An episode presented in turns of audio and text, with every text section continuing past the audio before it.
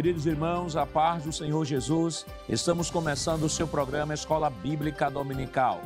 Obrigado por sua audiência, que as bênçãos do nosso Deus sejam derramadas sobre sua vida e sobre toda a sua família. Estamos no ar através do canal 14 em, em Recife, região metropolitana, e pelas repetidoras em todo o estado de Pernambuco. Também em todo o Brasil e mundo através do nosso canal no YouTube, Rede Brasil Oficial, e em formato do podcast no Spotify da Rede Brasil. Compartilhe nossa programação e permita que mais pessoas sejam alcançadas pelo estudo da Palavra de Deus. Hoje daremos início à lição do terceiro trimestre de 2023 com o tema geral A Igreja de Cristo e o Império do Mal. Como viver neste mundo dominado pelo espírito da Babilônia. Faremos um panorama deste assunto e estudaremos a primeira lição com o título A Igreja diante do Espírito da Babilônia. E para comentar esta lição, contamos com a presença do evangelista Valber Gustavo. Pai do Senhor, irmão Valber. Paz do Senhor, pastor Jackson. Paz do Senhor a todos. Do evangelista irmão Jaziel Marques, Pai do seu irmão Jaziel. A paz do Senhor, pastor, e a você, querido irmão, a paz do Senhor Jesus. E do auxiliar e professor irmão Givanildo Hermano, Pai do seu irmão Givanildo. Paz do Senhor, pastor, é um prazer estar aqui mais uma vez. Nesta lição, veremos a definição de Babilônia. Pontuaremos os sistemas que formam o espírito da Babilônia. Estudaremos a posição da igreja nesse contexto e, por fim, traremos um alerta à igreja do Senhor acerca dos aspectos gerais do espírito da Babilônia presente no cenário global em que vivemos. Evangelista Valber, o senhor poderia ler, por favor, o textuário para nós? Pois não, pastor. Está em Apocalipse 17,5, que diz o seguinte: E na sua testa estava escrito o nome, Mistério, a grande Babilônia, a mãe das prostituições e abominações da terra. Evangelista Jaziel, o senhor poderia ler, por favor, a verdade prática desta semana? Pois não, pastor.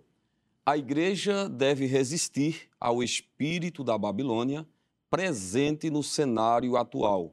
Isso deve ser feito por meio do compromisso inegociável com a autoridade da palavra de Deus. Irmão Givanildo, o senhor poderia ler, por favor, os objetivos da lição desta semana? Sim, pastor. A, a lição possui três objetivos. O primeiro, apresentar os significados de Babilônia. O segundo é elencar os sistemas que formam o espírito da Babilônia. E o terceiro é demarcar a posição que se espera da igreja nesse contexto. A leitura bíblica em classe para a lição de hoje está em Apocalipse, capítulo 17, versículos do 1 ao 6. Acompanhe conosco. E veio um dos sete anjos que tinham as sete taças e falou comigo, dizendo-me: Vem mostrar-te-ei a condenação da grande prostituta que está assentada sobre muitas águas, com a qual se prostituíram os reis da terra, e os que habitam na terra se embebedaram com o vinho da sua prostituição. E levou-me em espírito a um deserto, e vi uma mulher assentada sobre uma besta de cor escarlate, que estava cheia de nomes de blasfêmia, e tinha sete cabeças e dez chifres e a mulher estava vestida de púrpura e de escarlata, adornada como ouro, e pedras preciosas, e pérolas, e tinha na mão um cálice de ouro cheio das abominações e da imundícia da sua prostituição. E na sua testa estava escrito o nome: Mistério, a Grande Babilônia, a mãe das prostituições e abominações da terra e vi que a mulher estava embriagada do sangue dos santos e do sangue das testemunhas de Jesus. E vendo-a eu, maravilhei-me com grande admiração. Queridos irmãos, estamos iniciando o seu programa Escola Bíblica Dominical, esta semana iniciando um novo trimestre. Estaremos ou estamos estudando esta semana a primeira lição do novo trimestre, que tem como título A Igreja diante do espírito da Babilônia. E como estamos iniciando o novo trimestre, como sugestão, nós queremos falar com os professores a fazerem uma revisão em sua caderneta, a verificar ali quais foram os alunos que faltaram durante esse trimestre. Procure entrar em contato com eles, saber o que é que, o que, é que está acontecendo, o que aconteceu, que eles não estão mais frequentando a escola bíblica dominical. Procurar agregar novos irmãos da igreja local à escola dominical. Há sim alguns irmãos que, mesmo participando da igreja local, mas não estão integrados à escola dominical. E é importante que você, professor, possa buscar na igreja local estes alunos para estarem sendo inseridos na escola dominical. E não só alunos ou irmãos da igreja local, é importante também que seja franqueado ou que estimular os alunos a trazerem pessoas não evangélicas, porque a escola dominical não é uma escola exclusivamente para os crentes, é a escola que serve à comunidade como um todo, porque é ali onde nós aprendemos acerca do reino de Deus. Então é importante, professor, início de trimestre, pegar aí a caderneta, fazer um check-up aí, estimular os alunos, formar grupos de visita aos alunos, ligar para os alunos faltosos, porque o importante é que possamos exercer esse magistério cristão, esta vocação que Deus nos deu com excelência e que não implica apenas em ministrar as aulas aos, aos domingos ou em algumas congregações outros dias da semana, não importa. Deus nos chamou, Deus não nos chamou apenas para ministrar as aulas, Deus nos chamou para cuidar da vida de cada aluno ali da escola dominical. E por isso que é importante que você mantenha esse contato, traga o aluno de volta para a escola dominical, para que ele juntos possamos crescer na graça e no conhecimento do nosso Senhor e Salvador Jesus Cristo. E estamos iniciando, Evangelista Valber, mais um trimestre, aí a primeira lição fala diante, a igreja diante do Espírito da Babilônia, e vamos fazer aqui um ping-pong, né? Sim, Cada um vamos citar diversas, diversos temas das lições que irão vir. Então, a lição desta semana é a igreja diante do espírito da Babilônia? A lição 2, pastor, é a deturpação da doutrina bíblica do pecado. Na lição 3, estudaremos sobre o perigo do ensino progressista. A lição de número 4, estudaremos quando a criatura vale mais que o Criador. Na lição 5, estaremos estudando a dessacralização da vida no ventre materno. Na lição 6, o assunto será a desconstrução da masculinidade bíblica. Lição 7, a desconstrução da feminilidade bíblica. A lição de número 8 é transgênero. Que transrealidade é essa? A lição 9, uma visão bíblica do corpo. A lição 10 é a renovação cotidiana do homem interior. E na lição 11 estuda, estudaremos sobre o seguinte tema: cultivando a convicção cristã. A lição de número 12 estudaremos sendo a igreja do Deus vivo. E na lição 13, o mundo de Deus no mundo dos homens. Então, este trimestre é um trimestre que o assunto vai estar dentro da, da chamada disciplina de ética cristã. São assuntos diversificados e, como todo início de trimestre fazemos aqui, nós queremos sugerir aos irmãos algumas referências bibliográficas. E a primeira referência bibliográfica que nós queremos sugerir aqui é ao, livro do pastor, comentarista da lição, A Igreja de Cristo, o Império do Mal, pastor Douglas Batista. Este é um livro que você, professor, não pode deixar de ter em sua biblioteca. De repente você pode até perguntar, mas pastor, olha, meu orçamento está tão apertado, desses livros que o senhor vai sugerir aí, qual livro que o senhor diria assim, adquira esse? Seria esse aqui, o do pastor Douglas, já que ele é o comentarista da lição, e neste livro ele traz outras abordagens ou mais conteúdo que não está na revista da escola. Então é importante que você possa adquirir este livro, porque o assunto desse trimestre é um assunto que está dentro da área de ética cristã. O segundo livro é o livro Verdade Absoluta, também é um livraço, é um livraço que trata também deste assunto. é, dentro da ética cristã, ele vai falar sobre a questão da cultura, cosmovisão, posicionamento bíblico diante do relativismo moral. Tem, tem muita coisa boa neste livro. É um livro também que, se você puder adquirir, é uma excelente aquisição sua biblioteca.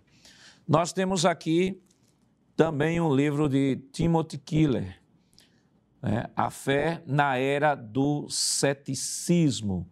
Também uma excelente obra. Todas estas obras que nós estamos apresentando, é, todas estão dentro da apologética, dentro da ética cristã, são obras que vão auxiliar o professor no estudo da, de sua lição nesse trimestre.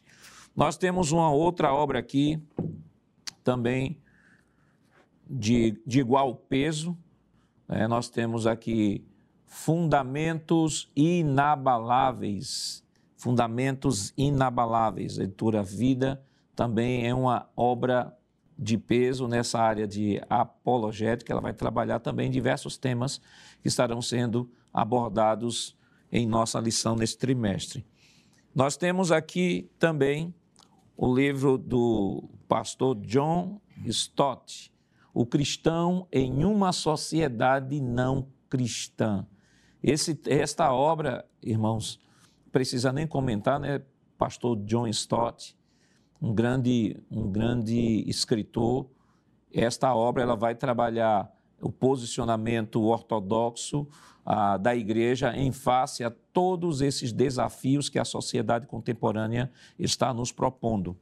E, por fim, nós temos aqui uma obra de apologética é, de Dr. William Lane Craig. William Lane Craig é um dos maiores apologistas hoje né, no mundo. Nós temos William Lane Craig, nós temos é, Norman Geisler e temos Josh, Josh, Josh McDowell. Então, William Lane Craig é uma obra excelente, vai falar sobre a veracidade da fé cristã, trabalhando no viés da apologética contemporânea. Todos estes livros vocês poderão adquirir nesse endereço que está aparecendo aí, editora Bereia, Livraria Bereia, vocês podem adquirir através aí do telefone, podem também entrar no site, adquirir pelo site, com toda certeza vocês terão um excelente atendimento. Para aqueles que estão aqui em Recife, podem ir ali no estande que está ali próximo ao Templo Central, que pode ter certeza vocês terão um excelente atendimento, atendimento VIP, e poderão adquirir esta obra ou estas obras para o seu preparo no estudo da lição desse trimestre. Mas lembrando, se não dá para adquirir todos, não cabe dentro do orçamento, adquira o livro do comentarista da lição, do pastor Douglas, que vai lhe ajudar muito na abordagem desse trimestre. Então, evangelista Valber, nós estamos iniciando esse novo trimestre e a lição hoje vai tratar sobre a igreja diante do espírito da Babilônia. O que é que a gente pode já introdutoriamente trabalhar nessa lição? É, pastor, de, em palavras bem resumidas e breves, né, é, essa lição não poderia ser mais atual, mais pertinente do que ela está sendo agora. De fato, a igreja literalmente está vivendo diante dessa questão do chamado espírito da Babilônia. Né? E esse espírito da Babilônia a gente poderia também traduzir como sendo o espírito do anticristo, porque diz respeito a toda sorte de ideias, de medidas, de políticas, né, de pensamentos que são anticristãos. Então, isso está profetizado na Bíblia desde né, os primórdios e nós estamos vivenciando mais do que nunca, porque entendemos pelos sinais que estamos vivendo o tempo do fim. E à medida que o tempo do fim vai se aproximando, né, vai se desenvolvendo, a Bíblia nos diz que haverá uma multiplicação da iniquidade e haverá uma preparação do mundo para o advento do anticristo. Então, essa questão do espírito da Babilônia, eu sei que a gente vai desdobrar isso aí, trabalhar textos bíblicos, até a historicidade de tudo isso, mas ela é a atuação do espírito anticristão na sociedade de maneira avassaladora, de maneira inédita e que vai exigir de nós um posicionamento e uma postura. Evangelista Jaziel, essa lição, como o evangelista Valber trouxe, é um desafio e já de maneira preliminar trouxemos aqui que ela está dentro da dentro do que da grade teológica seria a ética cristã mais apologética. O que é que a gente, de maneira introdutória, já pode esperar ou pode estar sugerindo ao professor e esperar desse trimestre? Muito bem, pastor. Como foi dito pelo evangelista Valber, assunto ou um assu assuntos que estaremos estudando dentro dessa, desse cenário que estamos vivendo da atualidade e que com certeza nós teremos um despertamento, quem sabe, por parte de algumas pessoas que ainda não estão a par de alguns assuntos que nós vamos estudar. Sabe da realidade de alguma forma que estamos vivendo, mas não tem o conhecimento. E esta lição ela vai contribuir para abrir, né, digamos assim, a mente, o entendimento principalmente da juventude, né, que está sendo o alvo maior de ataque destas ideologias, desses ensinos falsos que nós estamos vivenciando na atualidade e que com certeza esta lição ela vai nos ajudar, é claro que vai exigir muito né, do professor, do aluno também, estudar, se debruçar diante da palavra e diante dos livros que o senhor citou também, que com certeza vai trazer um grande auxílio. E assim eu tenho certeza que vai trazer uma grande contribuição para a fé cristã, para a igreja do Senhor Jesus. Irmão Givanildo, esse trimestre é um trimestre desafiador porque ele vem, de fato, reforçar as bases daquilo que nós já professamos, né? Porque Exato. como o irmão Jaziel falou, né? Por exemplo, podem existir algum, algum aluno em que esteja até familiarizado com todas estas ideologias aí fora, mas não estão familiarizados com a defesa da sua fé Exato. em face a essas ideologias. Então, essa lição é uma lição que vai reforçar as bases da nossa fé, vai nos fortalecer ainda mais com os princípios bíblicos e é um momento que não só os pais devem levar os seus filhos à igreja, mas os filhos também devem ter a consciência de que precisam aprender e é no momento da escola dominical, que é um culto diferenciado, porque a escola dominical também é um culto, é um culto diferenciado onde os alunos têm a possibilidade de perguntar ao seu professor, saber o assunto com antecipação, o assunto que vai ser estudado, e isso serve de enriquecimento e crescimento pessoal do aluno com relação à sua vida cristã e também com relação à sua, ao seu crescimento intelectual acerca da defesa da sua fé. Exato. Eu diria, pastor, que esse trimestre é um trimestre desafiador. Nós estaremos tratando, né, como já foi dito aqui, de temas atuais, de temas contemporâneos, mas acima de tudo, com o objetivo de nós cada vez mais estarmos preparados né, para defender a fé. O que é que a Bíblia diz? O que é que a Bíblia ensina diante desse contexto? E eu lembro-me das palavras do apóstolo Pedro na sua primeira epístola, capítulo 3, versículo 15. Ele diz: Antes santificai a Cristo como Senhor em vosso coração, e estáis sempre preparados para responder com mansidão e temor a qualquer que vos pedir a razão da esperança que há em vós. Então, é uma oportunidade que Deus está nos dando desse trimestre de nós estudarmos temas que eu diria complexos, porém necessários. Nós precisamos entender esse contexto que estamos vivendo, onde diariamente o cristianismo está sendo bombardeado, né? E as famílias de, de forma, é, é, de forma também semelhante, bombardeado com esses ensinos antibíblicos, antiteístas, e nós precisamos mais do que nunca estarmos preparados para defender aquilo que cremos, para defender o posicionamento bíblico. E, então é uma oportunidade de nós conhecemos essas ideologias, o que é que eles pregam, o que é que eles ensinam, o que é que eles defendem, mas acima de tudo, o que é que a Bíblia diz acerca desses temas tão relevantes, tão atuais, porém tão necessários. E eu gostaria, pastor, de pedir a sua permissão para dizer que esse é um trimestre que os jovens principalmente aqueles que já estão na faculdade ou estão se preparando para entrar na faculdade. É um trimestre que os jovens não podem deixar de participar da escola bíblica dominical para ter uma fé alicerçada, porque sem dúvida é, a sua fé será questionada na faculdade, no meio acadêmico, no academicismo, e os jovens mais do que nunca precisam estar preparados para defender a sua fé. Eu vejo como desafio mas eu vejo como uma grande oportunidade que Deus está nos dando é de estudarmos esses temas tão atuais e tão relevantes. E a lição desta semana fala a igreja diante do espírito da Babilônia. Vale destacar que está falando sobre o espírito da Babilônia. Mas o que era a Babilônia? Que cidade era essa? Né? A Babilônia era uma cidade é considerado uma das cidades mais antigas do mundo, né, ficava ali na Mesopotâmia, hoje no chamado atual Iraque, sul do Iraque, e a Bíblia relata, é, descreve a Babilônia já desde os seus primórdios, lá em Gênesis, no capítulo 10.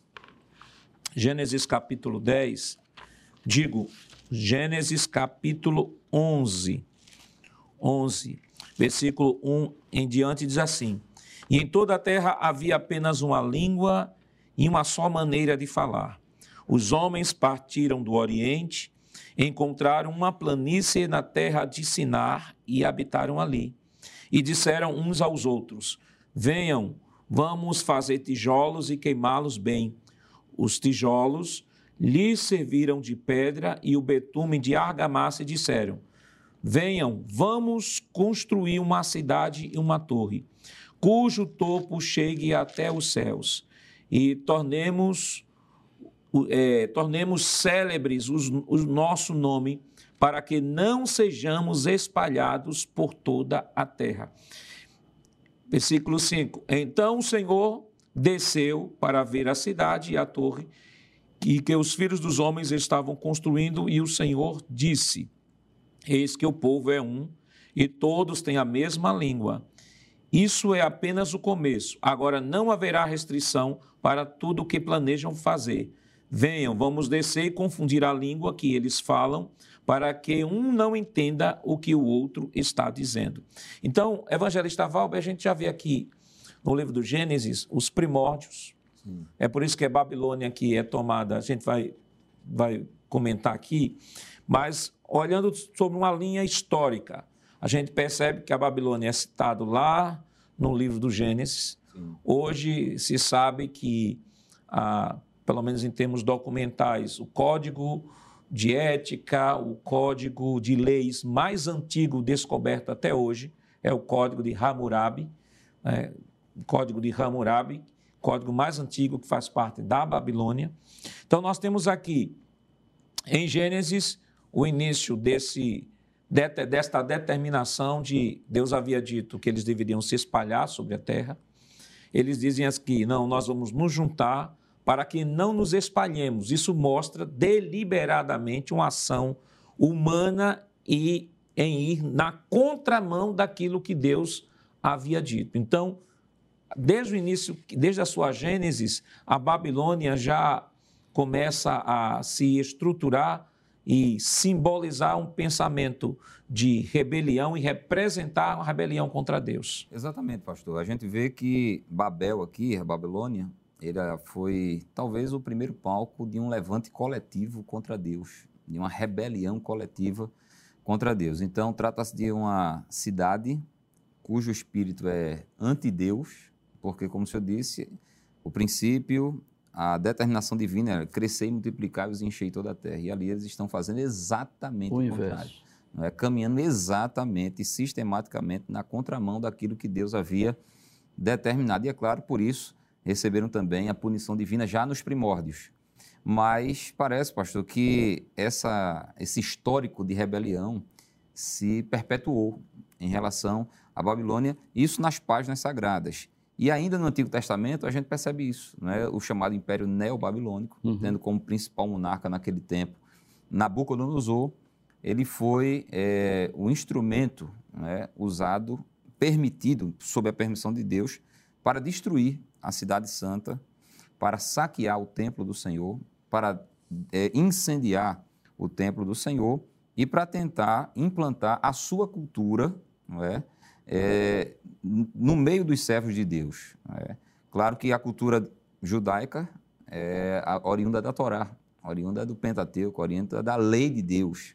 Mas a Babilônia, com todas as suas, né, todo o seu sincretismo religioso, com a sua cultura pagã, com a sua imoralidade exponencial, é, procuraram ali agora implantar a sua cultura na contramão da cultura divina. E a gente vê essa pujança dessa, desse império na tentativa de implantar a sua cultura em todo o mundo, essa cultura anti-Deus, essa cultura hoje, a gente pode dizer, anticristã, já no livro de Daniel, lá no capítulo 2, né, quando depois que Daniel tem aquela revelação, depois de um momento de oração, e Deus revela aquela estátua, né, dividida em cabeça de ouro, peito e braços de prata, ventre e coxa de bronze, pernas de ferro e pés de ferro misturado com, com barro. E, no final das contas, a cabeça naquela, daquela estátua apontava para o Império da Babilônia. Uhum. E como a gente comentava aqui nos bastidores, não é apenas pelo fato de a Babilônia ocupar um protagonismo no cenário mundial, no, no que diz respeito à força bélica, força militar, mas é porque também da Babilônia, sendo a cabeça, adivinham todas as ideias, todos os pensamentos, todas as ideologias malignas para encher, para inundar o mundo inteiro daquela época. Então a gente já vê não é, Babel se rebelando, a gente vê também aqui a Babilônia como sendo um ambiente absolutamente hostil a Deus, aos princípios de Deus e ao povo de Deus também. Então, pastor, parece que essa questão do histórico de rebelião, claro, isso também vai se estender agora de uhum. forma simbólica, simbólica, no livro do Apocalipse, que foi a leitura bíblica em classe. O interessante, irmão Jaziel, é que, por exemplo, você tem a menção da Babilônia em Gênesis, lá na frente você tem o Império Babilônico, como foi citado aqui, nós temos figuras como Nimrod, Hammurabi, na Bíblia nós temos Nabucodonosor, né? Aqui, Nabucodonosor justamente é um cenário descrito no livro de Daniel, aquela estátua, como já foi Isso. conferido aqui, não só a visão da estátua, mas também dos animais, mostrando ele como cabeça. E, e o fato é que a, a representação da Babilônia como esta rebelião é tão, é tão forte que, por exemplo, o apóstolo João, ele poderia, por exemplo, se, se ele fosse cons, é, considerar o seu contexto de influência grega, ele poderia dizer assim: não, é a Grécia. Mas observe que ele toma justamente do empréstimo lá da literatura apocalíptica de, de Daniel essa mesma figura. Então, a figura representativa de, da Babilônia na Escritura, ela, ela traz todo esse contexto de rebelião que se dá no seu aspecto religioso, econômico, social e cultural. Muito bem, pastor Nath Jackson, e esta é realmente a ideia desta lição, não tratar da Babilônia como um local geográfico, né, citado no texto de Gênesis, como o senhor já leu, e de Daniel, como foi comentado pelo evangelista Valber, mas a Babilônia aqui representa um conjunto né, de práticas reprováveis diante de Deus, é, como também está aqui na lição, no ponto de número 1, um, você pode conferir, é, onde ele nos apresenta como uma das facetas da imoralidade do falso, do falso sistema religioso representado aqui pelo espírito da Babilônia. Então, a ideia que nós vamos estudar nesta lição a respeito é, da Babilônia trata-se de um sistema religioso. É interessante nós observarmos, pastor e demais evangelistas, que assim como Deus preparou o mundo para receber o Cristo, o Messias, nós podemos perceber que Satanás está preparando o mundo para receber o anticristo. Então, todo esse sistema né, corrompido, que vai de encontro aos princípios da palavra de Deus, nada mais é do que um sistema né, dominado por Satanás, que envolve política, religião, economia, cultura, enfim, todas as áreas sociais, políticas, econômicas, mas o objetivo é esse, preparar o mundo para a ascensão do anticristo. E é, e é importante que o professor tenha isso, tenha isso bem definido na mente, bem claro, né? Estamos falando da Babilônia física, a Babilônia física que começa lá em, em Gênesis, né? Como já foi aqui citado, né? Gênesis capítulo 10, versículos 8 ao 10, com Nimrod. Nós temos esta Babilônia ali descrita, que propõe no coração de ir na contramão do que Deus havia estabelecido, encher a terra, vamos concentrar, e aí o juízo de Deus desce sobre aquela Babilônia, confundindo as línguas. Depois nós vemos Nabucodonosor lá na frente sendo um instrumento de Deus para levar o povo de Israel ao cativo ou ao cativeiro. E vemos depois ali Deus estabelecendo um juízo contra a Babilônia. E, aliás, o próprio Deus, pelo profeta Isaías, sobre a Babilônia física, veja o que o profeta Isaías nos diz.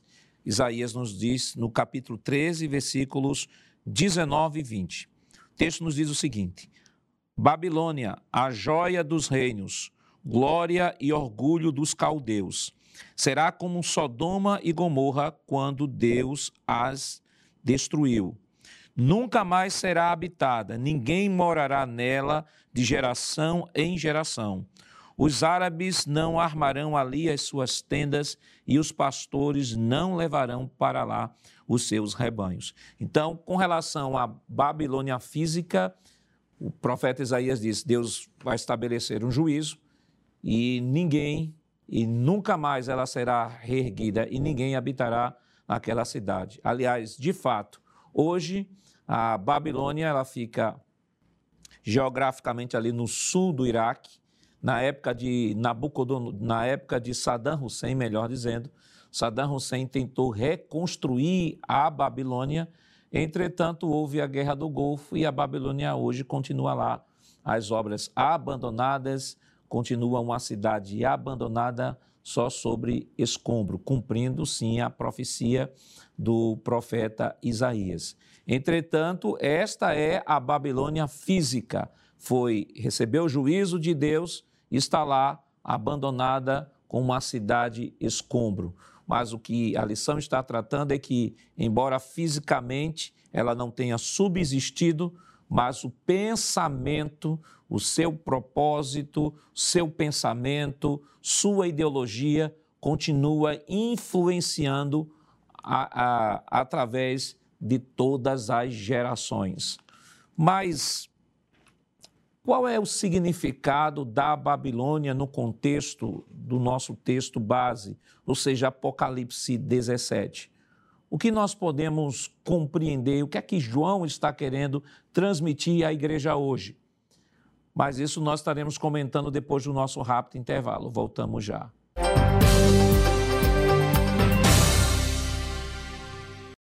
Queridos irmãos, estamos de volta em seu programa Escola Bíblica Dominical, esta semana estudando a primeira lição com o título A Igreja Diante do Espírito da Babilônia. E no bloco anterior, nós trouxemos aqui uma visão bem panorâmica sobre a Babilônia física, que inicia ali a sua citação lá no Gênesis, passando ali pela Babilônia de Nabucodonosor, que também na história é conhecido como o período neo-babilônico, que é o ressurgimento da Babilônia enquanto império mundial. Depois citamos aqui a queda da Babilônia como império mundial. Citamos o texto de Isaías, Isaías dizendo que ela não mais seria erguida, seria uma cidade abandonada e que ninguém habitaria nela. E não só Isaías, né, mas nós estudamos trimestre passado aí falando sobre, sobre o juízo de Deus sobre a Babilônia. Nós temos aí o profeta Abacuque falando sobre isso, profeta Jeremias, Ezequiel. Então, nós temos diversos profetas que profetizaram a queda da Babilônia.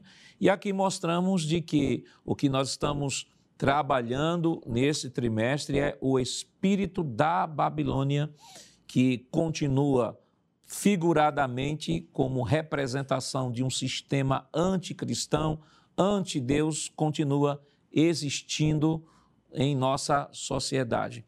E vamos para o primeiro tópico de nossa lição: Babilônia e seus significados. A grande prostituta, a mulher e a besta escarlata, mistério, a grande Babilônia.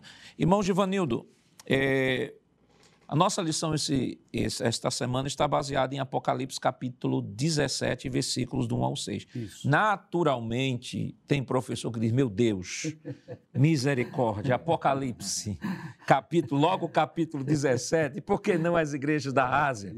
É, então, é natural, de repente, alguém que não tem tanta familiaridade, com o Apocalipse. E aqui nós já aproveitamos, abrimos um parêntese. Se você quiser conhecer mais sobre o Apocalipse, saber o que é que cada capítulo traz, qual a abordagem, qual a mensagem lá para o mundo da época e para a igreja hoje, acesse aí né, o canal da Rede Brasil. Você tem lá o programa Instantes Finais, apresentado pelo professor irmão Givanil Dermano. Ele tem uma série de programas em diversos temas você não pode perder. Se você tem dificuldade, meu Deus, se apavora quando vê o Apocalipse, não se apavore. Entre lá no site da Rede Brasil, acesse o canal lá, veja lá instantes finais. Você tem diversos programas que dão um panorama geral não só no Apocalipse, né, irmão Givanildo, mas trata de diversos temas. É, nós trabalhamos diversas temporadas, né? Nós já comentamos, por exemplo, Apocalipse versículo por versículo, Daniel versículo por versículo, já trouxemos uma, um panorama dos eventos escatológicos e também sobre a infalibilidade das profecias. Então, os professores que desejarem poderão ir lá no canal Rede Brasil Oficial, programa Instantes Finais, nós temos comentários específicos sobre os capítulos 17 e 18 do livro do Apocalipse, que vai tratar esse assunto do que nós estamos estudando na lição na leitura bíblica em classe. Então, esse tópico 1, pastor Douglas trabalhou assim de maneira bem didática, né? A Babilônia e seus significados, então, de alguma forma o professor já pode ficar mais pouco tranquilo. mais tranquilo, porque ele está bem esmiuçado. Exato. Inclusive, nós comentamos aqui nos bastidores que essa lição está muito bem comentada, ele simplificou bem e trouxe muitas referências bíblicas, que isso vai auxiliar muito o professor. Então, a gente não deve ficar assim assustado com o tema, mas é claro que requer do professor que comece a estudar com mais antecedência, lendo a Bíblia, as referências, né? e aí os irmãos terão uma compreensão melhor. Então, primeiro nós vamos, nós vamos aqui é, dividir os vários termos Babilônia que já foram mencionados aqui. Existe a Babilônia no sentido é, geográfico, no sentido físico, né? começando lá em Gênesis, capítulo de número 10, também mencionamos aqui é, Daniel, mas no tema, no título da lição, o, a igreja diante do espírito da Babilônia, já falamos que é esse sistema é, corrompido, perverso, anti-Deus, anti-Bíblia, né? A gente fala de todo um sistema que envolve política, religião, economia, enfim. Agora, no capítulo 17, versículos 1 a 6, que é o tema da nossa leitura bíblica em classe, esse texto, ele vai falar de forma mais específica sobre o sistema religioso que é uma das formas pelas quais Satanás tem enganado a humanidade desde os primórdios, é através da religião. Nós sabemos disso, que o homem é, por natureza, um ser religioso. Nós fomos criados com essa capacidade de conhecer a Deus, amar a Deus, temer a Deus e servir a Deus. E o que é que Satanás faz? Sabendo dessa ânsia do ser humano pelo divino, pelo sobrenatural, ele engana as pessoas com falsos deuses, falsas divindades, com falsas religiões, levando o homem a satisfazer esse desejo religioso, só que de forma errônea. Então, no capítulo de número 17, de forma específica, vai falar sobre um sistema religioso. Dentro desse espírito de Babilônia, que estamos estudando na lição 1, existem aspectos religiosos. Aí nós vamos perceber aqui, por exemplo, no capítulo 17, versículo 1. E veio um dos sete anjos que tinham as sete taças e falou comigo, dizendo: Vem, mostrar-te-ei a condenação da grande prostituta que está sentada sobre as muitas águas. Versículo 2: Com a qual se prostituíram os reis da terra e os que habitam na terra se embebedaram com o vinho da sua prostituição. E o comentarista da lição, com muita propriedade, ele usa até aqui os termos gregos, né? Porné para prostituta, porneu para prostituir-se e porneia para prostituição. Então é bom nós lembrarmos aqui que essa prostituição aqui, ela não é física. Ela está falando de uma prostituição espiritual, que isso é um tema muito claro nas páginas da Bíblia. Por exemplo, Lá em Oséias, capítulo 2, versículo 5, todos nós sabemos, conhecemos a história de Oséias, que é aquele profeta que casou-se com uma das filhas de prostituição. E aquela história de Oséias, que foi um fato real, literal, mas que de forma simbólica apontava para a prostituição religiosa, espiritual de Israel, né? Capítulo 2, versículo 5 de Oséias diz: porque sua mãe se prostituiu. No sentido literal, é, Gomer prostituiu, adulterou, na verdade, no sentido literal. Mas isso, de forma espiritual, religiosa, apontava para a prostituição de Israel, que é, adorou outros deuses, outros ídolos. Nós vamos ver ainda, por exemplo, em Jeremias, capítulo de número 3 e o versículo de número 9, que diz assim: E sucedeu que, pela fama da sua prostituição, contaminou a terra, porque adulterou com a pedra e com um pedaço de madeira. Está falando aqui do povo judeu que adorou a outros deuses, a outros ídolos. Então, essa prostituta aqui, do capítulo de número 17 de Apocalipse está falando de um sistema religioso, eu posso até dizer assim, de uma religião milenar que tem levado os, os homens, a humanidade, à prostituição religiosa, espiritual, levando os homens a uma falsa adoração, levando os homens à idolatria. Então haverá um momento, capítulo 17 de Apocalipse é profético, é futuro, haverá um momento que Deus irá punir, que Deus irá castigar, que Deus irá exercer juízo. Então o que fica bem claro aqui é que essa prostituta aqui está falando de um sistema religioso que faz parte desse sistema de Babilônia que está se opondo a Deus. Aí no versículo 3 ele diz: E levou-me espírito a um deserto, vi uma mulher assentada sobre uma besta o que é isso? Uma harmonia entre o poder religioso e o poder político. Porque essa prostituta fala de um sistema religioso e essa besta que é exatamente o anticristo. Então, no período da grande tribulação, haverá uma junção do poder político com o poder religioso que estará a serviço de Satanás. Todos nós sabemos disso, que haverá uma tríade satânica eh, no período da grande tribulação. Satanás irá se utilizar de um líder político, que é o anticristo, e de um líder religioso, que é um falso profeta. Então eu posso dizer aqui que essa, essa mulher que estava assentada sobre essa besta fala exatamente desse sistema religioso, dessa harmonia entre eh, a política e a religião. No versículo 4, ele vai dizer como essa mulher, essa prostituta, está vestida. Ela está vestida de púrpura, de escarlata. Isso fala de quê? De luxo, de riqueza. Detalhes: dinheiro adquirido através do falso culto, através da falsa religião, não é? da exploração, que a história mostra isso com muita propriedade essas igrejas com essas obras de arte, né? com tanta riqueza. Como foi que essa igreja enriqueceu? Através das heresias, do engano, enganando as pessoas com fogo do purgatório, né? as, vendendo as indulgências. Então, essas riquezas, é, essa mulher vestida de púrpura, de escarlata, fala de luxo, de riqueza. Aí o texto continua dizendo: adornada com ouro, pedras preciosas, pérolas, e tinha na mão um cálice de ouro cheio das abominações e da imundícia da sua prostituição. Isso fala de quê? Do erro, do engano, das heresias, da idolatria, do paganismo. Então, nós podemos perceber aqui nesse capítulo 17 de Apocalipse, que é um texto profético, que fala de algo futuro, né, onde haverá o juízo de Deus sobre esse sistema religioso. Agora, claro, que em certo aspecto esse sistema religioso já está presente em nossos dias. Né? Nós podemos perceber isso, que esse espírito de Babilônia, como diz o tema da nossa lição, fala exatamente de uma junção de um sistema político, econômico, religioso, cultural, cujo objetivo é distanciar o homem de Deus. E por incrível que pareça, apesar da, do, do termo, a palavra religião significa religare, mas Satanás tem se utilizado da falsa religião para, de uma forma enganosa, é, separar os homens de Deus. Olha que coisa interessante. Só que os homens pensam que estão ligados a Deus. Ele pensa que fazendo parte daquele culto, daquela religião, é, daquela, daquela adoração, na mente deles, eles estão sendo ligados a Deus, mas é exatamente o inverso.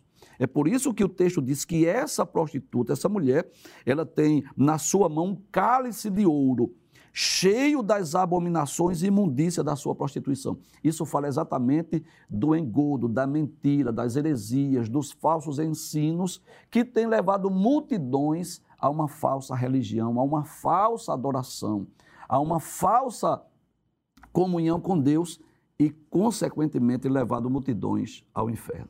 O senhor tratou o senhor, nessa sua exposição, irmão Givanildo, eu achei alguns pontos interessantes, até anotei aqui, que é importante que o professor tenha clareza na abordagem, né? E, e de, um, de um modo geral, o senhor até já expôs, mas eu queria apenas retomar. Por exemplo, é, com relação ao que é descrito no capítulo 17 de Apocalipse, né, o senhor, do ponto de vista temporal, localizou perfeitamente dentro da grande tribulação. E nós abrimos aqui um parênteses para dizer que a igreja não vai passar pela grande tribulação, certo? Embora tenha pessoas que aí ao redor das redes sociais estão enfatizando que a igreja vai passar. A igreja não vai passar porque a grande tribulação é algo que Deus está tratando com Israel, com Israel, com as nações. Nós tamo, uhum. temos aí o texto lá de Daniel, capítulo 9, versículo 24 ao 27, Isso. sobre as 70 semanas de Daniel. E aí o texto diz: 70 semanas estão determinadas sobre o teu povo, está falando de Israel, não é para a igreja do Senhor, porque a igreja ela não pode ser objeto do derramamento da ira de Deus, porque já estamos livres da ira de Deus por conta já da nossa constituição por natureza que somos salvos. E Paulo, a noiva de Cristo, né? É, e Paulo vai dizer isso em, em 1 Tessalonicenses, isso. 1 Tessalonicenses capítulo 1, é, versículo 10, e diz assim, para aguardar dos céus a seu Filho, a quem ele ressuscitou dentre os mortos, a saber, Jesus, que nos livra da ira vindoura. Então, esse é um ponto que tem que ficar claro na mente do professor, nós não passaremos pela grande tribulação. Segundo, o que está sendo descrito no capítulo 17 diz respeito ao, à grande tribulação, mas Sim. o senhor também pontuou que não é algo que fica circunscrito lá. Aí eu lembrei de outro texto, de 2 Tessalonicenses capítulo 3, capítulo 2, melhor dizendo, versículo 7, diz assim, porque o mistério da iniquidade já opera, e aguarda somente que seja afastado aquele que agora o detém. Uhum. Então, evangelista Valba, isso deixa claro que, embora que, ponto de vista hermenêutico, ah, o texto que está falando do sistema do perfeito uhum. aí da união, não quer dizer da união entre a mulher e a besta, que está circunscrito ali a grande tribulação, não quer dizer que o sistema já não esteja atuando. Aliás, já atua desde o início Sim, lá do Gênesis como um sistema anti-Deus, anti-Cristo e anti-princípios da palavra. Exatamente, pastor. É, foi muito importante essa explanação do professor Givanildo, porque é, marca aí a nossa posição quanto à interpretação do livro do Apocalipse, mais especificamente capítulo 17. Sim. Nós entendemos, não é, professor e pastor, evangelista Jaziel, que tudo o que acontece dos capítulos 6 ao 18 do Apocalipse está num evento escatológico chamado Grande Tribulação. Isso. E, portanto, diz respeito ao futuro, como o senhor disse, a igreja não passará pela Grande Tribulação. Então, marcou o que nós entendemos acerca do capítulo 17 do livro do Apocalipse. Perfeito. Mas é uma realidade que vai acontecer no futuro Sim. e da qual a igreja não vai participar. Sim mas a, a, título de conhecimento é importantíssimo, de interpretação é importantíssimo. Porém, em relação a nós, igreja, como o pastor acabou de dizer, e o senhor também pontuou, nós já vivenciamos a atuação do espírito do anticristo. Aquilo que vai acontecer de maneira plena, lá no capítulo 17, já acontece de maneira ensaiada, não é? Em, em, menor escala nos dias de hoje. E, e, e o texto, pastor, eu queria retomar que talvez melhor descreva que nós já estamos vivenciando essa realidade do espírito da Babilônia, do espírito do anticristo, é segundo Tessalonicenses capítulo 2, que, por sinal, e eu queria só corroborar aqui, pastor, essa visão pré-tribulacionista, que nós entendemos ser a bíblica, a visão bíblica, é um dos textos mais utilizados por aqueles que são pós-tribulacionistas. Eles usam esse texto para justificar a sua visão pós-tribulacionista. Por quê? Porque ele começa dizendo o seguinte, capítulo 2, versículo 1. Ora, irmãos, rogamos-vos pela vinda de nosso Senhor Jesus Cristo e pela nossa reunião com Ele. Então, o apóstolo Paulo está falando sobre a vinda de Cristo. Aí ele diz: Que não vos movais facilmente do vosso entendimento, nem vos perturbeis, quer por espírito, quer por palavra, quer por epístola, como de nós, como se o dia de Cristo estivesse já perto. O apóstolo Paulo sabia, pela revelação divina, que o evangelho precisaria ser pregado, se expandir, isso levaria tempo, uhum. não é? Os eventos escatológicos, né, é, é, ou seja, os sinais da vinda de Cristo precisariam se cumprir, isso também demandaria tempo. Ele sabia que a vinda de Cristo não era para o primeiro século. Mas havia pseudônimos, né, pessoas escrevendo ali epístolas dizendo o contrário. Aí ele diz: Ninguém de maneira alguma, versículo 3, vos engane, porque não será assim, sem que antes venha a apostasia e se manifeste o homem do pecado, o filho da perdição. O que é que eles dizem? Ora, a vinda de Cristo não vai acontecer sem que antes o anticristo se manifeste, não é? E aí eles usam esse versículo 3 para justificar a sua visão pós-tribulacionista. Mas veja, é, uma coisa é a vinda de Cristo em glória, outra coisa é o arrebatamento da igreja. Então, ele prossegue dizendo, o qual, falando sobre o anticristo, ele chama de o anticristo de o homem do pecado, e pecado aqui é anomia, ou seja, sem lei. Uhum. Sem limites morais, sem limites espirituais, não é irrefreável, que é exatamente a sociedade que nós estamos vivendo agora, que a igreja está inserida agora. Uma sociedade anômica, uma sociedade em que os limites foram todos removidos e isso aqui está virando uma espécie de vale-tudo, do ponto de vista é. moral. É? Nós estamos vivendo uma sociedade com traços animalescos, é não é que age por instinto, não é? Aí ele diz o qual o anticristo se opõe se levanta contra tudo que se chama Deus ou se adora, ou seja, ele é sistematicamente contra Deus, assim como foi Babel, assim como foi o Império Neobabilônico, né? Se opõe a tudo que se chama Deus ou se adora, de sorte que se assentará como Deus no templo de Deus, querendo parecer Deus. E no versículo de número 6 e 7, não é? o 7 o pastor citou, ele diz: E agora vós sabeis o que o detém, ou seja, a manifestação do anticristo propriamente dita. Uhum. Existe algo a, a, detendo essa manifestação. Sim. Dizendo, para que a seu próprio tempo seja manifestado, ou seja, ele só vai ser manifestado propriamente dito depois que aquilo que o detém for removido. Isso. E no versículo 7 ele diz: Porque já o mistério da injustiça, a anomia de novo, não é? já opera, somente há um que agora resiste até que do meio será seja tirado. E depois disso é que vai ser revelado o iníquo. E depois disso, daquilo que o detém ser tirado, não é daquilo que o resiste ser tirado, é que o anticristo vai ser mani é, manifestado. E o que é que está detendo? Sem sombra de dúvida, é o povo de Deus na unção do Espírito Santo. Uhum. Então, a igreja do Senhor, sob a unção do Espírito Santo, está detendo e está resistindo à manifestação literal do anticristo. Quando a igreja for tirada, então vai startar né, a última semana de Daniel. Isso. E aí a última semana de Daniel é, é, sendo desencadeada, não é? aí começa a grande tribulação propriamente dita. Mas veja, e aí eu encerro.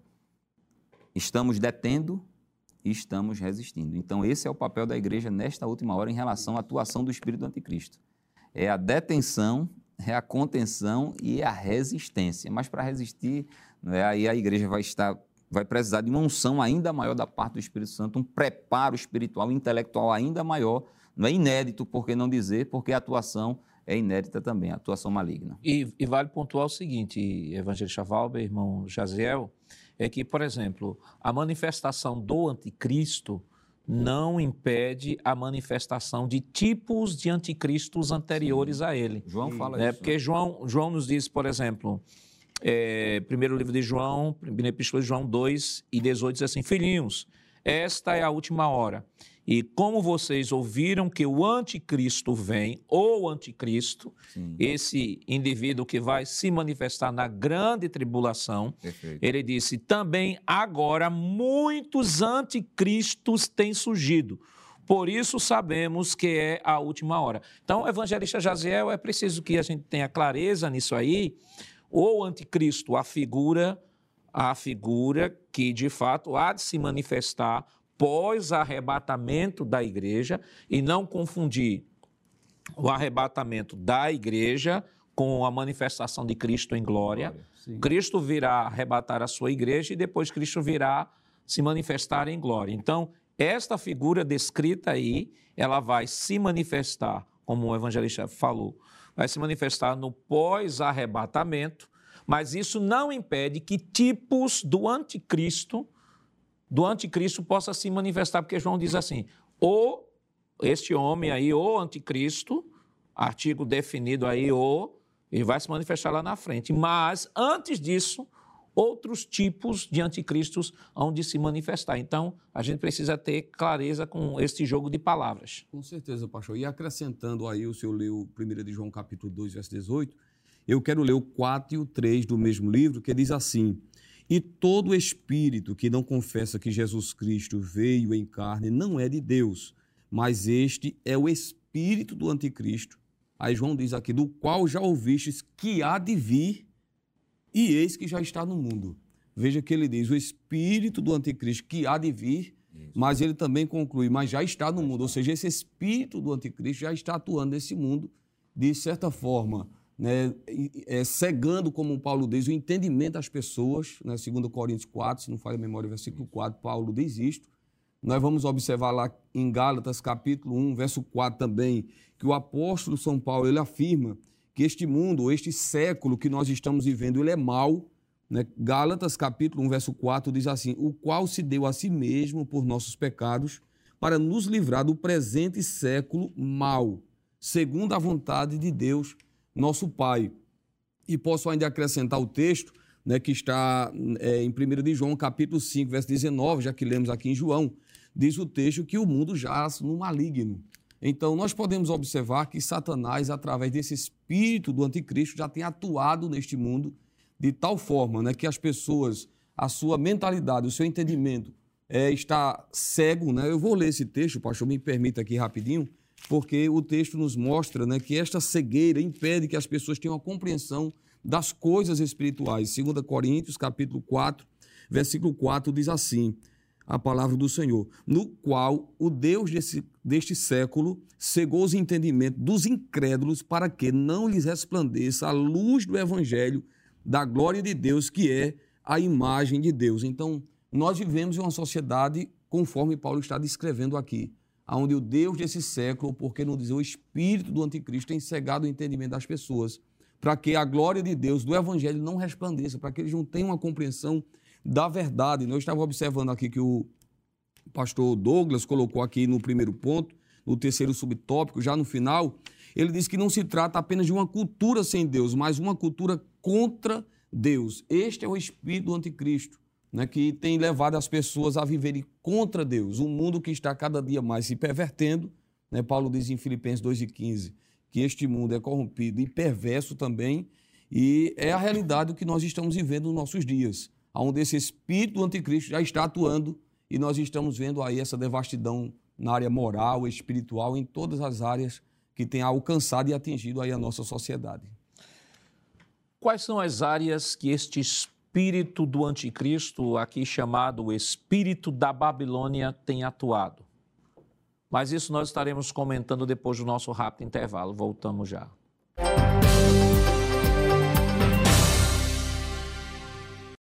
Queridos irmãos, estamos de volta para o último bloco de seu programa Escola Bíblica Dominical. Esta semana, estudando a primeira lição do novo trimestre, que tem como título A Igreja Diante do Espírito da Babilônia.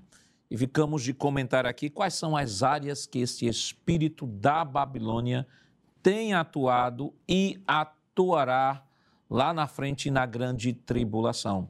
É, irmão Givanildo, nós estamos aqui com o tópico Espírito da Babilônia no sistema religioso, no sistema político e cultural e no sistema econômico. O que é que a gente pode comentar? Muito bem, pastor. Nós vamos perceber que Satanás tem utilizado todos os meios possíveis para levar a humanidade a se distanciar de Deus.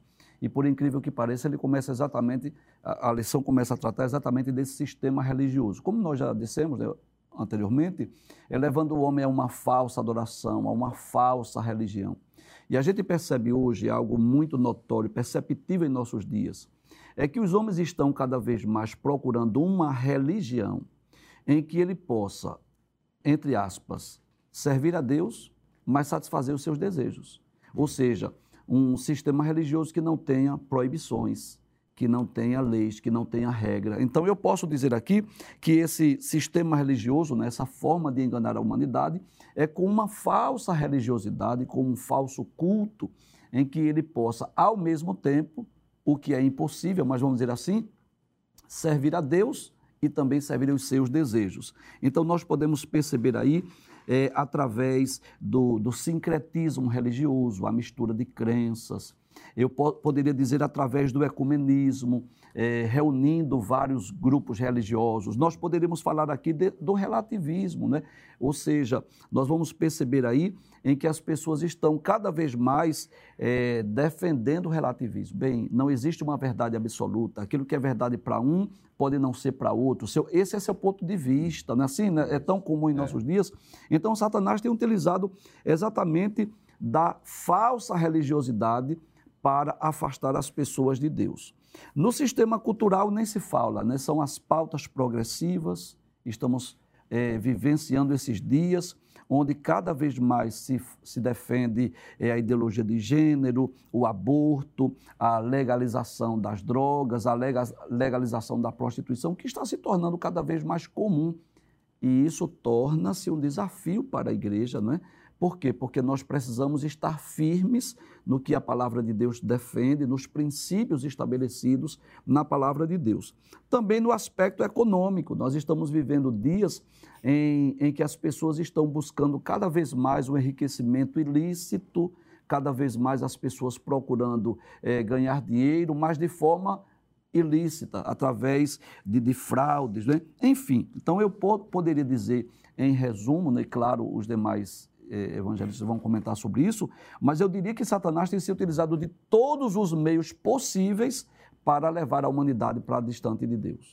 E, evangelista Valber, esse espírito né, que atua no campo religioso, campo político e cultural e sistema econômico. O interessante é que, por exemplo, essa questão da relativização.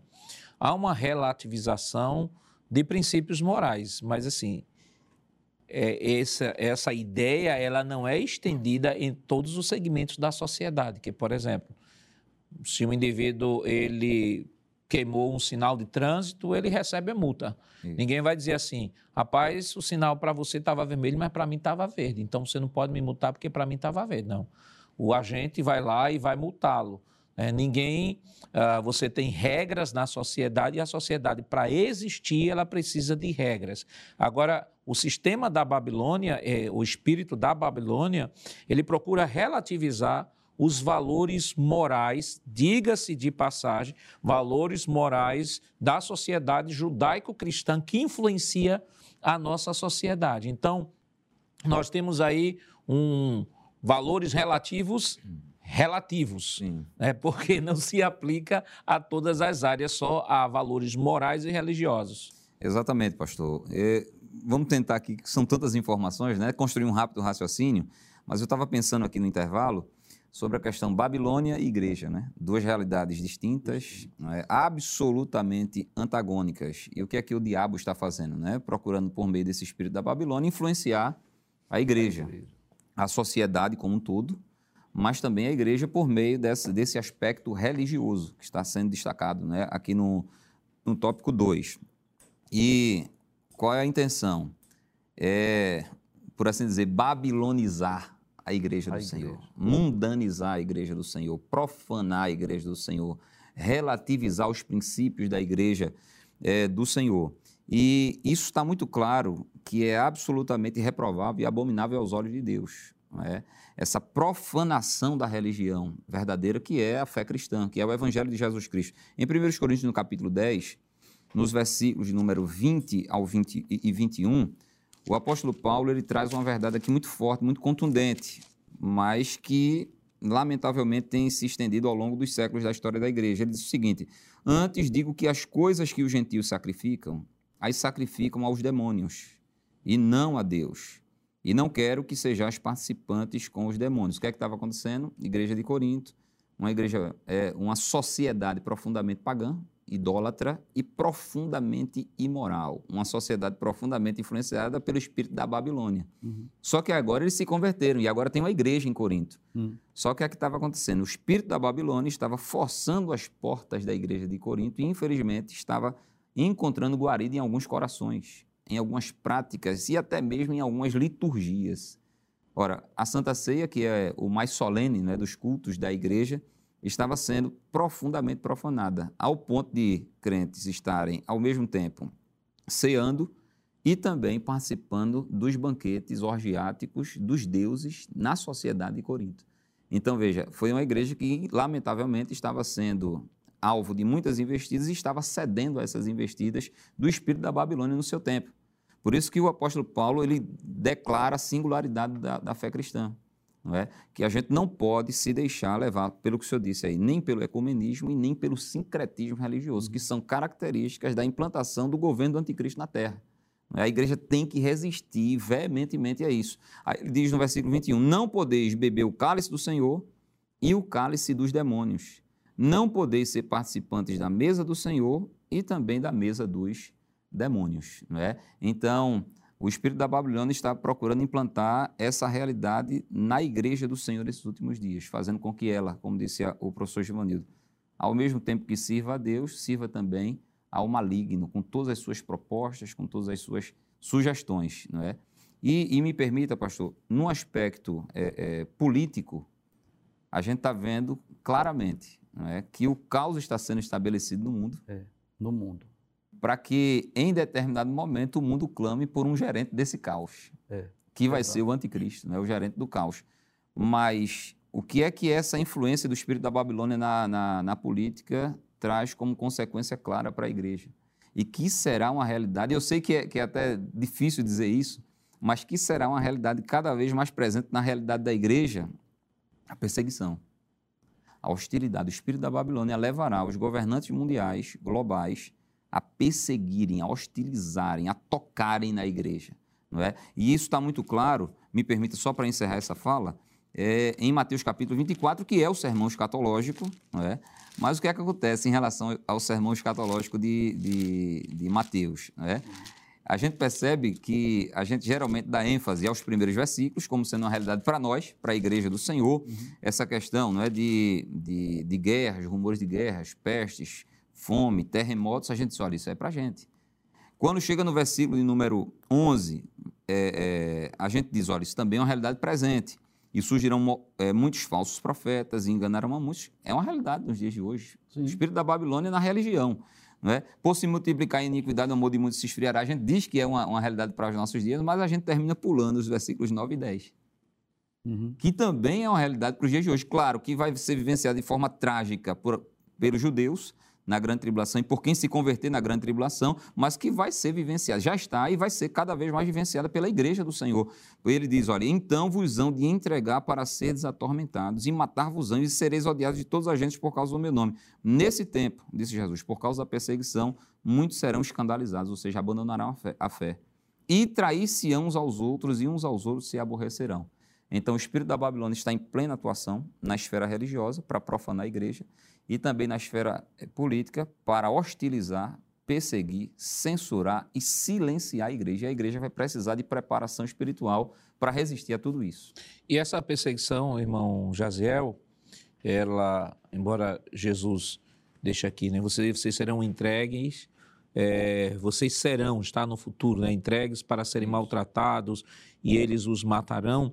Ele tem um sentido escatom, escatológico, fato, mas, por exemplo, isso não quer dizer, como já foi dito aqui, que a igreja ela não sofra perseguição, porque, por exemplo, nós temos a igreja perseguida em países, em países que têm um sistema totalitário e a gente percebe que, de fato, a vida destes cristãos, a vida destes cristãos são, são hostilizadas e muitos são mortos por conta do exercício da sua fé.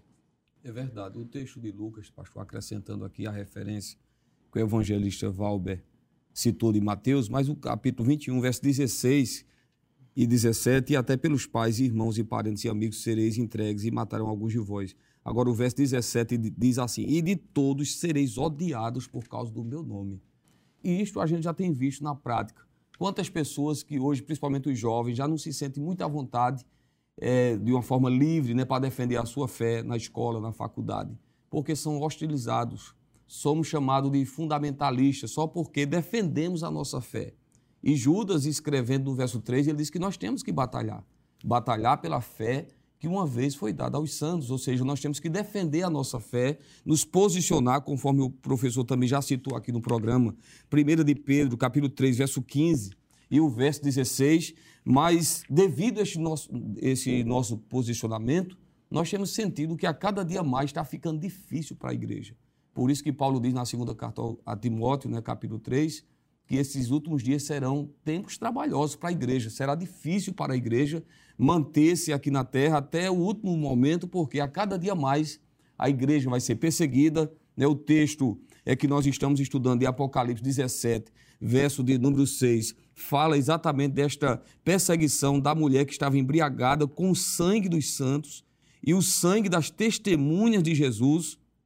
E vendo-a eu, maravilhei-me com grande admiração. Né? Está aí no verso 6 da leitura bíblica em classe. Então, os dias são difíceis, são trabalhosos, e para a igreja se posicionar e defender a sua fé vai ficar cada vez mais difícil. Né?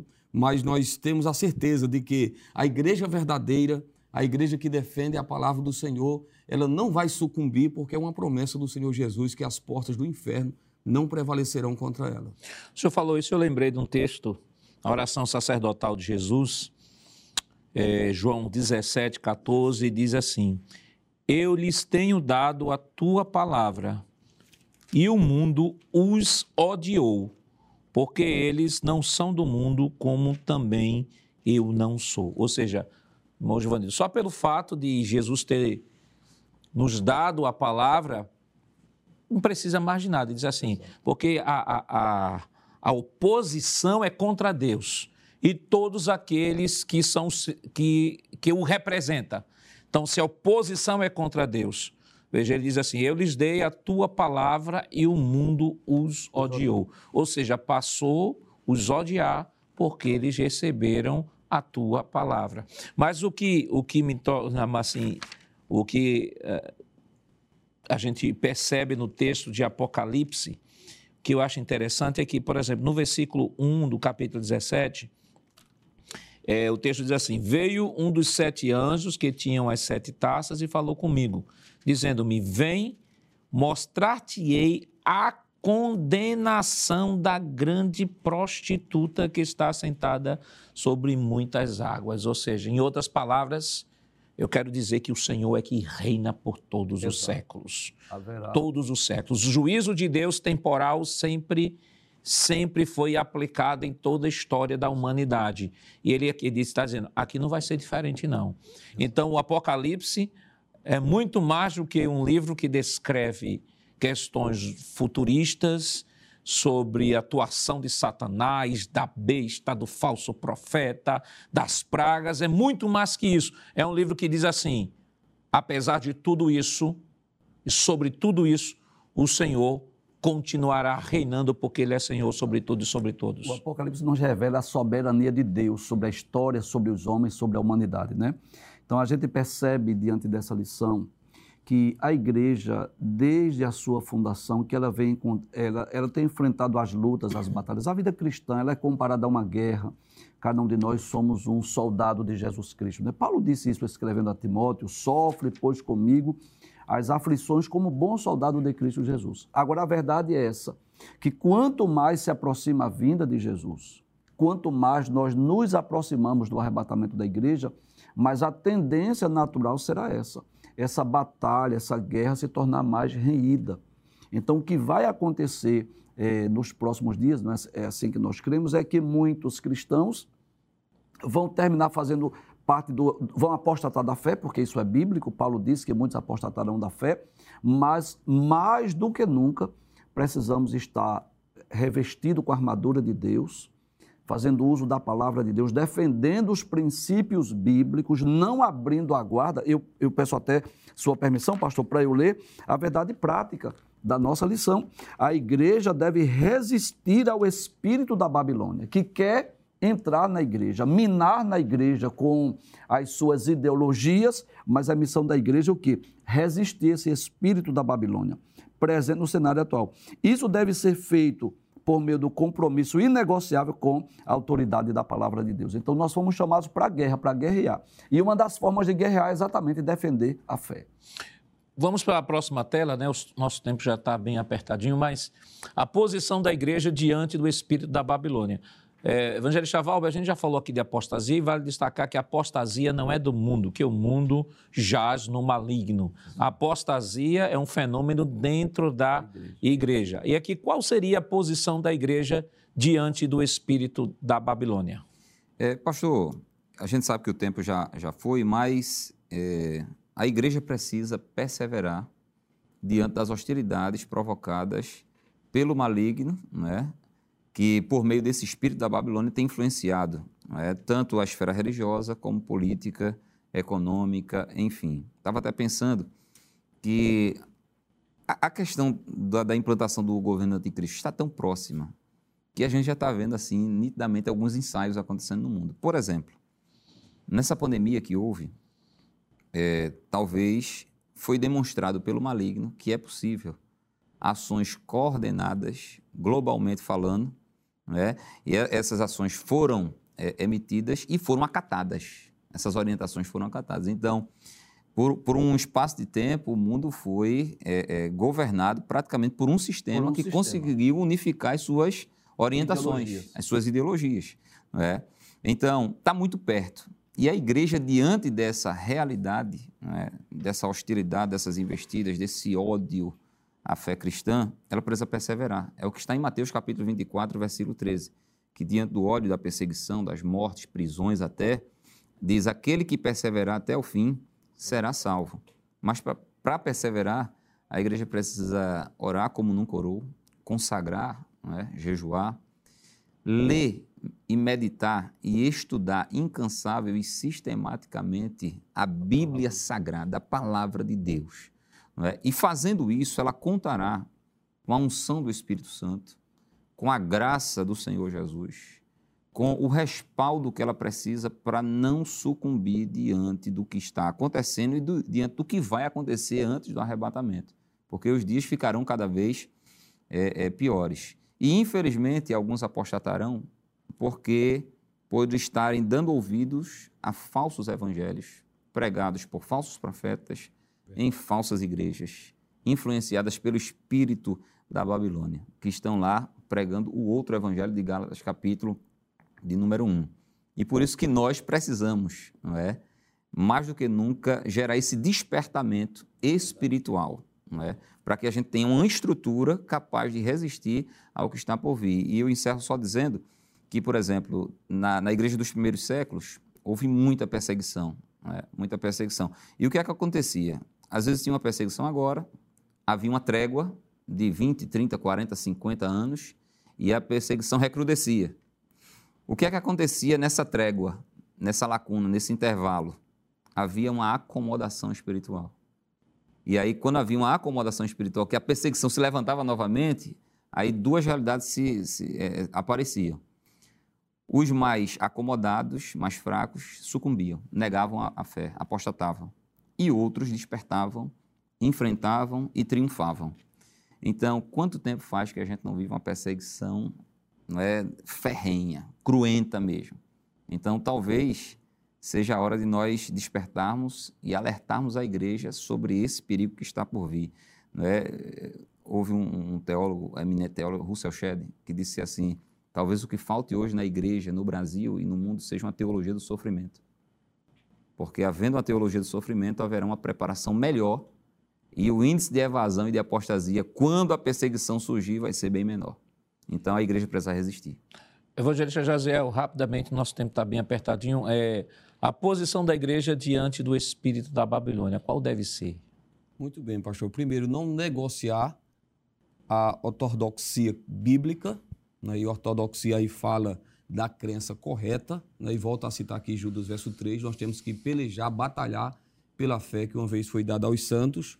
Também podemos acrescentar aqui na lição formar o caráter de Cristo, né? isto só é possível na vida de quem realmente já nasceu de novo, porque quem já nasceu de novo, ele não vai aceitar a forma deste mundo. Né? Paulo diz em Romanos 12, né? e não vos conformeis com este mundo. Podemos observar também né, que este caráter de Cristo, né, para ser formado na vida do crente, ele acontece através do fruto do Espírito, né, citado em Gálatas, capítulo 5, e o versículo 22 ao 25, e somente desta forma né, poderemos realmente resistir né, espírito do, da Babilônia, né, como nós estamos falando. É, enquanto o evangelista Valbe estava é, falando, eu me lembrei é, de uma passagem bíblica em 2 Coríntios capítulo 11 e o verso 2, que é um verdadeiro contraste entre a igreja e a, realidade do mundo. A igreja ela é citada como uma virgem pura, que não se contamina, enquanto este mundo aqui é comparado a uma prostituta, né, a grande prostituta. Então é uma verdadeira oposição, não tem como se unir um ao outro, né, como Paulo diz em 2 Coríntios 6, né, não, não há união entre Cristo e Belial. Então, o posicionamento da igreja, cada dia mais, ele será firme se nós, como já foi dito pelo evangelista, nos apegar com a palavra, né? porque tem um texto aqui de 2 Timóteo 4 e, e verso 3 também, evangelista Valber, que quando o senhor falava, eu me lembrava de que Paulo anunciou, né? posso dizer, profetizou, que chegaria um tempo em que as pessoas não, queriam, não iriam querer mais ouvir a sã doutrina e iriam se desviar ou desviar os ouvidos da verdade, voltando-se a fábulas. Mas para Timóteo, Paulo diz assim: Mas tu, ser sóbrio em tudo. Veja, sobriedade. Sofre as aflições, faz a obra de um evangelista, cumpre o teu ministério. Então, pastor, resumindo, nós temos que continuar defendendo a nossa Bíblia, a nossa fé, a palavra de Deus e também cada dia mais se preocupar em viver não um cristianismo de aparência, mas que o caráter de Cristo ele seja realmente formado dentro de cada um de nós. Bom, Givanildo. É, resistir firme. E eu gostaria de ler um texto aqui é, na carta escrita à igreja de Esmirna, Apocalipse capítulo 2, versículo 10, diz assim: Nada temas das coisas que hás de padecer. Eis que o diabo lançará algum de, alguns de vós na prisão para que sejais tentados. E tereis uma tribulação de dez dias. Sê fiel até a morte dar-te-ei a coroa da vida. Então é hora de resistir firme esse espírito da Babilônia, batalhar pela fé, como disse o apóstolo Judas, e acima de tudo, ser fiel até a morte, esperando a volta de Jesus. Que Deus continue lhe abençoando em nome de Jesus. Chegamos ao final desta aula. Hoje iniciamos a nova lição do terceiro trimestre de 2023 com o tema geral A Igreja de Cristo e o Império do Mal. Como viver neste mundo dominado pelo espírito da Babilônia. E estudamos a primeira lição com o título A Igreja diante do espírito da Babilônia.